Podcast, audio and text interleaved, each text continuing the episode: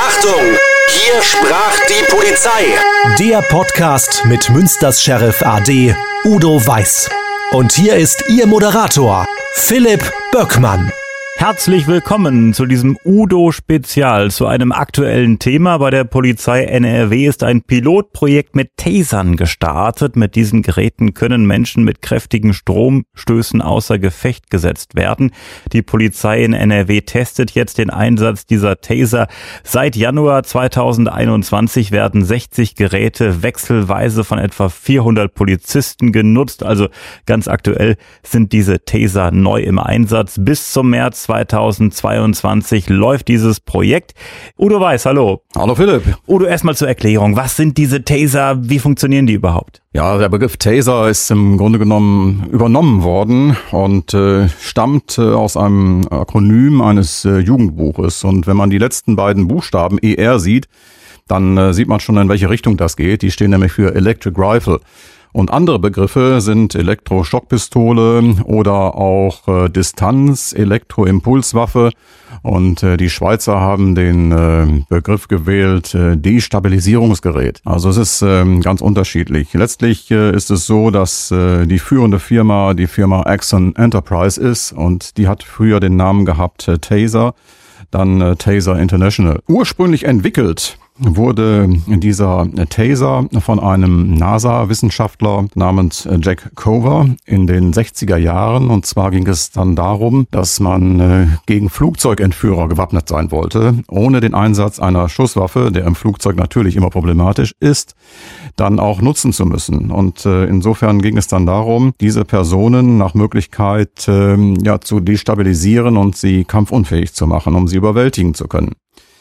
Äh, Jack Cover wurde dann Anfang der 90er Jahre Chefentwickler bei der Firma Taser International und das eindeutige Ziel hierbei war, nicht tödliche elektrische Waffen zu entwickeln. Also eine Waffe, die unterhalb der Schusswaffe liegt, um Personen letztlich außer Gefecht zu setzen, ohne den Einsatz der Schusswaffe möglich machen zu müssen. Und äh, heute sind diese Taser in der Bundesrepublik verboten. Bis 2008 waren sie noch äh, zugelassen, allerdings nur bei Personen, die über 18 Jahre alt waren und einen entsprechenden großen Waffenschein hatten. Nach 2008 äh, sind sie nach dem Waffengesetz verboten worden und wer heute einen Taser führen will, der bedarf der Ausnahme des äh, Bundeskriminalamtes und bei den Polizeien des Bundes und der Länder machen das dann die jeweiligen Innenminister durch entsprechende Erlassvorgaben. Die Funktionsweise muss man sich so vorstellen, du hast eine Pistole, die etwas kantiger und größer wirkt. Und äh, aus dieser Pistole werden zwei Pfeile,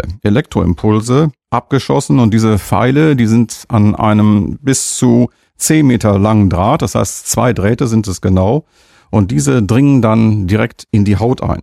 Diese Impulse wirken auf die sogenannten äh, Alpha Motoneuronen und bewirken eine sofortige Muskelkonstraktion. Das kann man vergleichen mit einem sehr starken Krampfanfall, der plötzlich auftritt und einen dann völlig äh, die Kontrolle verlieren lässt über seine Muskeln und man bricht zusammen und stürzt hin. Nach wenigen Sekunden hört auch der Schmerz auf und die Person kann im Normalfall dann auch wieder aufstehen. Das ist die Zeit, die man da nutzen muss, um diese Person zu überwältigen, zu fixieren, was immer dann auch noch weiter notwendig ist. Ziel ist es, äh, ein wirkungsvolles Einsatzmittel unterhalb der Schusswaffe zu finden. Und es funktioniert praktisch wie ein Stromschlag. Es funktioniert praktisch wie ein Stromschlag und ähm, es ist dann sehr starker Stromschlag und wird dann direkt weitergeleitet äh, über die bestimmten Neuronen, sodass die Muskeln völlige Konstraktion haben und zusammenbrechen und man stürzt dann wirklich hin, wenn man richtig getroffen ist. Das muss man natürlich auch sagen. Der Schuss muss natürlich dementsprechend auch sitzen. Insofern gilt auch das wie bei jeder anderen äh, Distanzwaffe. Sie muss dann auch zielgerichtet angewendet werden und in die Haut müssen die beiden Elektroimpulse dann auch eindringen. Es gibt ja einige Kritiker dieser Taser. Was sagen die beispielsweise? Ja, natürlich gibt es äh, bei solchen Neueinführungen dann immer Bedenken. Bedenkenträger, die man dann allerdings auch äh, immer ja zurückweisen muss auf die Verhältnisse, wie wir sie auch zum Beispiel in Deutschland haben. Also ich weiß, dass Amnesty International sogar von weißer Folter spricht und Sie werfen den Missbrauch vor, weil amerikanische Polizisten zum Beispiel ein neunjähriges Kind äh, getasert haben. Das sind so Dinge, die kann man mit uns nicht vergleichen und das muss man auch mal in aller Deutlichkeit sagen. Du kannst die Polizei in Deutschland nicht mit der Polizei in den USA vergleichen. Äh, wir haben in Deutschland, ohne den Kollegen in den USA etwas zu wollen, die auch einen tollen Job machen unter ganz anderen schwierigen Bedingungen auch. Aber wir haben in Deutschland die längste Polizeiausbildung der Welt. Das heißt, nach einem sehr umfangreichen Auswahlverfahren mit einem sehr hohen Eingangsbildungsniveau geht man sechs Semester, also drei Jahre zu einer Fachhochschule und macht dort dann seinen Bachelorabschluss. Und danach kommen natürlich kontinuierliche Fortbildungen. Und wenn derartige Einsatzmittel hinzukommen, ist es nicht so, dass man die einfach in die Hand gedrückt bekommt, sondern da gibt es dann natürlich auch eine entsprechende Unterweisung. Und äh, wir haben natürlich auch ganz anders wie in den USA andere rechtliche Rahmenbedingungen. Also es ist erstmal so, dass äh, wir natürlich auf der Rechtsgrundlage des Polizeigesetzes anarbeiten und das Polizeigesetz kennt auch noch sogenannte ermächtigungsbegrenzende Bestimmungen. Das ist zum einen auch dieses feste Rechtsprinzip, sprich der Grundsatz der Verhältnismäßigkeit. Und den muss man sich jetzt einmal genau angucken. Und der Grundsatz der Verhältnismäßigkeit, der enthält äh, drei wesentliche rechtliche Aspekte, die ein Polizist, eine Polizistin jeweils prüfen muss. Bei jedem Einsatz, wo sie ist, muss sie das prüfen.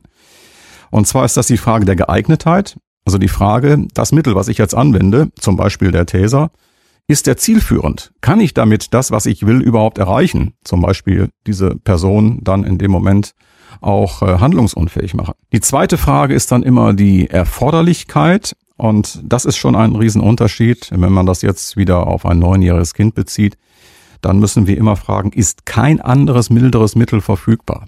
Und das ist der Knackpunkt zum Beispiel beim Taser. Wenn wir kein anderes Mittel verfügbar haben, nur dann wird dieser Taser eingesetzt. Und es ist für jeden völlig klar, dass man bei einem neunjährigen Kind natürlich ein anderes Mittel zur Verfügung hat. Und deshalb sind solche Dinge, die dort behauptet werden, mit der Polizei in Deutschland überhaupt nicht zu vergleichen.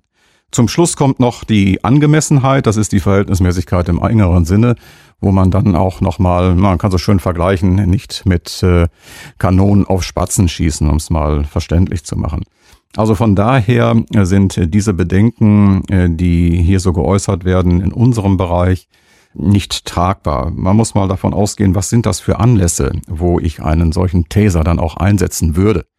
Das sind zum Beispiel die Themen, über die wir zum Teil schon gesprochen haben, die ganzen Messerattacken oder Bedrohungen. Da kommt jemand dir mit einem abgeschlagenen Bierglas entgegen, mit einer abgeschlagenen Flasche natürlich mit diesem fürchterlichen Messer. Und äh, ich weiß, was das bedeutet. Ich habe selber mal ein Messer am Hals gehabt. Und als ich nach dem Nachtdienst nach Hause kam, war meine Frau nicht äh, erfreut darüber, über diese lange Wunde, die ich da mitgebracht hatte. Und das dauerte für sie ein halbes Jahr, bis sie wieder so stabil war, dass sie gesagt hat, okay, wenn du wieder los musst, dann pass trotzdem auf dich auf. Also das sind schon äh, Dinge, die gefährlich sind. Oder zum Beispiel auch ähm, bei Suizidkandidaten. Wenn ich dann keine andere Möglichkeit habe, sie zu überwältigen, sie runterzusprechen, dann ist der Taser auch ein denkbares mögliches Mittel oder überhaupt psychische Ausnahmesituationen. Das heißt, ähm, um es einmal deutlich zu machen, welche Mittel hat die Polizei? Wir fangen an mit äh, der ganz normalen Ansprache. Wir alle haben entsprechende Kommunikationstrainings hinter uns. Stressbewältigungstrainings hinter uns. Wir wissen, wie wir Leute auch in bestimmten Situationen ansprechen können. Sollte diese kommunikative Beeinflussung, und die Sprache ist das wichtigste Mittel der Polizei, immer schon gewesen, nicht reichen, gibt es die polizeiliche Verfügung. Das heißt, klipp und klar gibt man eine Anordnung heraus, die befolgt werden muss. Ansonsten kann das auch äh, Folgen haben. Und wenn diese immer noch nicht befolgt wird, dann gibt es immer noch die Möglichkeit der einfachen körperlichen Gewalt. Das heißt, äh, wir überwältigen die Person in welcher Form letztlich auch immer, so wie es äh, dann auch notwendig ist, äh, mit den Mitteln, die die einfache körperliche Gewalt, sprich beide Hände uns auch geben. Sollte das nicht ausreichend sein, hat man als nächste Stufe den Einsatz Mehrzweckstock. Der Einsatz Mehrzweckstock ist ein ganz probates Mittel, mit dem man sehr viel bewirken kann und wo die Kollegen und Kolleginnen auch ständig im Training sind. Danach kommt das Pfefferspray. Das Pfefferspray bringt nur ein Problem mit sich, das ist häufig bei sehr angespannten psychischen Problemen nicht wirkt, bei Alkohol und Drogen auch nicht. Das ist ein Problem dann letztlich auch. Und wenn das Pfefferspray auch nicht mehr wirkt und ich habe eine solche aktive Bedrohungssituation, dann käme die Schusswaffe. Und jetzt kommt vor der Schusswaffe noch der Taser. Und da sieht man, welche hohe Schwelle dann letztlich da ist und wo der Taser steht. Der Taser steht in seiner Anwendung zwischen Pfefferspray und Schusswaffe. Und das ist was anderes, muss man ganz klar sagen, als so ein Elektroschocker. Bei diesem Taser werden Metallpfeile an Drähten so abgeschossen. Vorher visiert man das an mit einem grünen Laser und das funktioniert also auch auf Distanz. Ja, das funktioniert auch auf Distanz, ähm, so in einer Entfernung von äh, ja, fünf bis äh, zehn Meter etwa fünf bis acht Meter vielleicht eher. Aber man muss natürlich auch äh, so sehen, auch das ist so, dass es mal äh, nicht auf Anhieb funktionieren kann. Du hast ohnehin äh, nur einen Schuss dabei und es kann allerdings auch sein, die Person springt plötzlich zur Seite, wo du nicht mit rechnen konntest oder sie hat, ich sag mal, so dicke Kleidung an, und äh, du triffst nicht genau die Hautfläche, sondern man muss durch eine, dicke Lederjacke, man muss darüber hinaus noch durch ein anderes dickes Unterkleid, was dann auch da ist und der Impuls kommt nicht ganz durch. Das kann dir passieren. Insofern äh, muss man auch immer davon ausgehen, dass wenn ich einen Einsatz habe, zum Beispiel bei einer Person mit einer Hieb- und Stichwaffe, da brauche ich auf jeden Fall immer auch noch einen Sicherungsschützen. Nur bevor der aktiv wird, versuche ich das natürlich dann auch letztlich mit dem Taser. Wenn du ein Fazit ziehen würdest, hältst du den Einsatz von Tasern für sinnvoll und wenn ja, warum? Ja, das ist natürlich sinnvoll, weil die Frage, die ich mir stellen muss, ist äh, als jetzt derjenige, von dem die Aggression ausgeht, will ich lieber eine Kugel oder einen Stromstoß? Die Frage stelle ich dir. Willst du lieber eine Kugel oder einen Stromstoß? Dann nehme ich den Stromstoß. Ja. Siehst du, und, und das ist das mildere Mittel. Und auf diesen Punkt muss man es bringen. Also der Taser ist das Zwischenstück eben zwischen Pfefferspray und zwischen Schusswaffe. Und er wird ja nicht eingesetzt, weil irgendwie ja, ein Kind randaliert oder irgendwie etwas, sondern in entsprechenden, äh, auch wirklich gefährlichen Situationen. Und es kommt etwas weiteres hinzu, wenn du dir jetzt vorstellst, du hättest einen Schusswaffengebrauch so in der Innenstadt oder in einer Gaststätte, ähm, wo viele Personen da sind. Da ist es ja immer so, dass man auch dafür Sorge tragen muss, dass die Kugel dann nicht als Querschläger oder durch den Körper dringt und woanders hingeht. Und da ist der Taser natürlich dann auch für das Umfeld viel, viel äh, schonender. Und äh, letztlich ist es so, äh, wir haben es einfach mal selber ausprobiert. Ich hatte eine Gruppe von äh, Medizinern einmal äh, dort und äh, es war einmal unser Sohn und noch ein Kollege und eine Kollegin dann letztlich auch, äh, die auch äh, in der Notaufnahme einen Schusswaffeneinsatz hatten, den es zu behandeln gab und auch einen Taser-Einsatz und die wollten hinterher mal wissen, was ist das überhaupt? Und äh, das hatten wir dann möglich gemacht und einmal erklärt, wie das mit dem Taser aussieht. Und äh, alle drei haben sich selber auch äh, einem Taser-Test unterzogen. Und äh, alle drei haben diesen äh, Test als äh, sehr bemerkenswert empfunden, aber nach 30 Sekunden waren sie auch alle wieder munter dabei. Man hat das zwar noch gespürt und sie wissen auch heute noch, wie das aussieht, aber da sieht man, es ist nicht so, dass es von vornherein, ich sag mal jetzt, äh, eine, eine Lebensgefahr darstellt, wie das einige versuchen dann auch darzustellen. Und wir haben auch Erfahrungen, wenn man das einmal so sieht. Äh, die Schweiz zum Beispiel hat seit 2005 bereits den Taser-Einsatz. England und Wales, die haben 2008 schon 10.000 Taser bestellt und hatten 23.000 Einsätze, wobei nur in 11 Prozent aller Fälle der Taser tatsächlich eingesetzt wurde. Also die präventive Wirkung auch dieses Gerätes ist enorm. Und ähm, wenn man jetzt nach Deutschland geht, äh, Hessen, Rheinland-Pfalz haben es länger im Einsatz. In der Erprobung sind derzeit Bayern, Bremen, Berlin, Brandenburg und nun auch Nordrhein-Westfalen. Und äh, drei Erfahrungswerte noch, äh, wenn diese Angaben äh, so richtig sind, äh, dann, äh, die ich aus dem öffentlichen Bereich genommen habe, also nicht von den Kollegen, dann ist es so, dass äh, Rheinland-Pfalz äh, 30 Mal ein Taser im Einsatz hatte wovon in 21 Fällen die Androhung reichte. Man sieht auch da wieder die deutlich präventive Wirkung.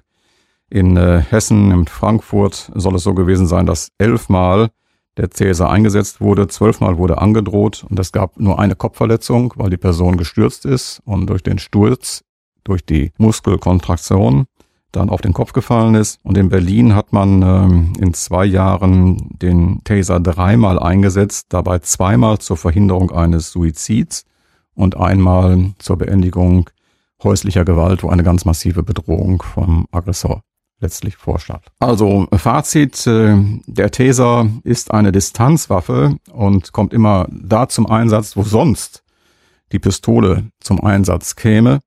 Und äh, damit stellt er ein milderes Mittel im Vergleich zur Pistole dar, was natürlich den Handlungsspielraum der Kollegen noch anspruchsvoller macht, erhöht, aber auch für sie in der rechtlichen Bewertung und dem taktischen Einsatz noch anspruchsvoller macht. Jetzt ist es so, dass Spezialeinsatzkommandos, die SEKs, schon seit längerem mit diesen Tasern arbeiten. Jetzt äh, werden die auch im Streifendienst in Nordrhein-Westfalen zum Einsatz kommen, zumindest erstmal testweise für etwas mehr als ein Jahr. Kommt für dich das zu spät? Ich frage mich, diese Taser-Diskussion gibt's ja schon seit langem. Warum macht das Land NRW jetzt erst den Schritt und sagt, wir testen das mal großflächig? Ja, wir haben, wie du schon gesagt hast, diese Taser auch beim äh, Spezialeinsatzkommandos äh, schon im Einsatz gehabt und die haben natürlich einen noch höheren Trainingszeitraum ähm, und sind noch vertrauter mit äh, diesen Dingen. Und äh, ich denke, es ist so, dass man erstmal die Erfahrung aus anderen Ländern abwarten wollte. Und diese Erfahrungen, die liegen ja nun vor. Und manchmal ist es einfach so, dass man auch ja manche Dinge eine Zeit lang kaputt reden kann. Mich erinnert das so, während meiner aktiven Zeit hatte ich den Vorstoß unternommen und wollte gerne eine Drohne haben. Eine Drohne zum Beispiel zur Unfallaufnahme, wo man dann von oben größere Kreuzungsbereiche, Spurenlagen besser dann letztlich auch aufnehmen kann und dann letztlich auch entsprechend äh, auswerten kann. Genauso auch die Absuche eines Unfallbereichs im Böschungsbereich. Und ich kann mich daran erinnern, dass man damals gesagt hat, um Gottes Willen, äh, wir können keine Drohnen anschaffen.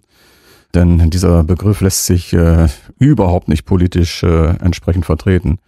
Und wenn man das heute sieht, heute hat auch die Polizei mittlerweile beim Verkehrsdienst Drohnen und kann das, was wir damals schon wollten, einsetzen. Also Manchmal ist es so, dass gute Vorschläge einfach auch nur ihre Zeit brauchen und manchmal werden sie einfach für eine gewisse Zeit lang kaputt geredet. Taser im Streifendienst werden in Nordrhein-Westfalen getestet. Bei diesem Pilotprojekt sind die Polizeibehörden in Düsseldorf, Gelsenkirchen, Dortmund und im Rhein-Erft-Kreis mit im Boot.